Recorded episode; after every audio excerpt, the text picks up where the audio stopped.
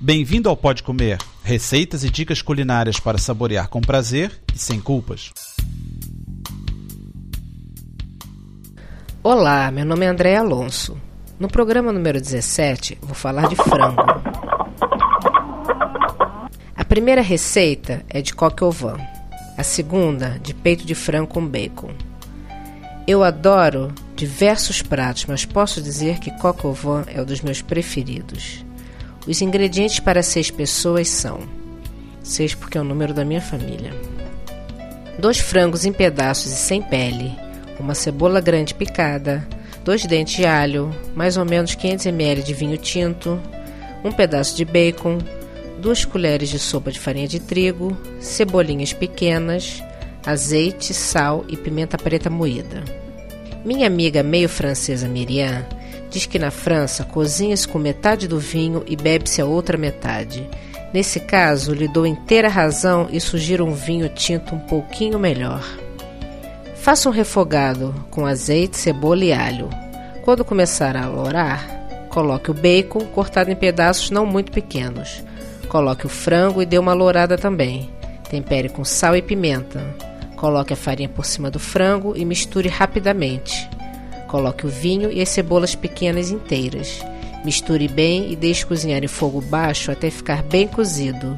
Sirva com arroz branco. Esse prato de frango com bacon, além de gostoso, é bonitinho de se ver.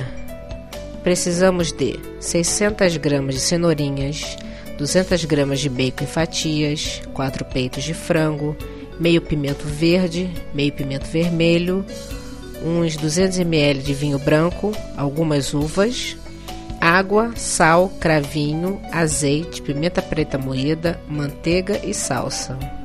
Para fazer, cozinhe cenourinhas em água temperada com sal e um pouquinho de azeite. Escorra e reserve. Tempere o frango com sal e pimenta, enrole com uma fatia de bacon, prenda com cravinhos e regue com azeite, colocando no pirex refratário. Leve ao forno a 200 graus durante uns 25 minutos. Corte os pimentos e o restante bacon em quadradinhos. Com palitos, faça pequenas espetadas, alternando os pedaços de pimento, bacon e as uvas. Ao meio do tempo da cozedura, coloque as espetadinhas no topo do frango, regue com vinho branco e volte a colocar no forno até que o bacon fique corado. Enquanto isso, salteie cenourinhas numa frigideira com um pouco de manteiga, Coloque tudo numa travessa e enfeite com salsa. Algumas dicas. Pode substituir o bacon que enrola o frango por presunto cru. Sugiro acrescentar as cenouras, os brócolis e couves de bruxelas.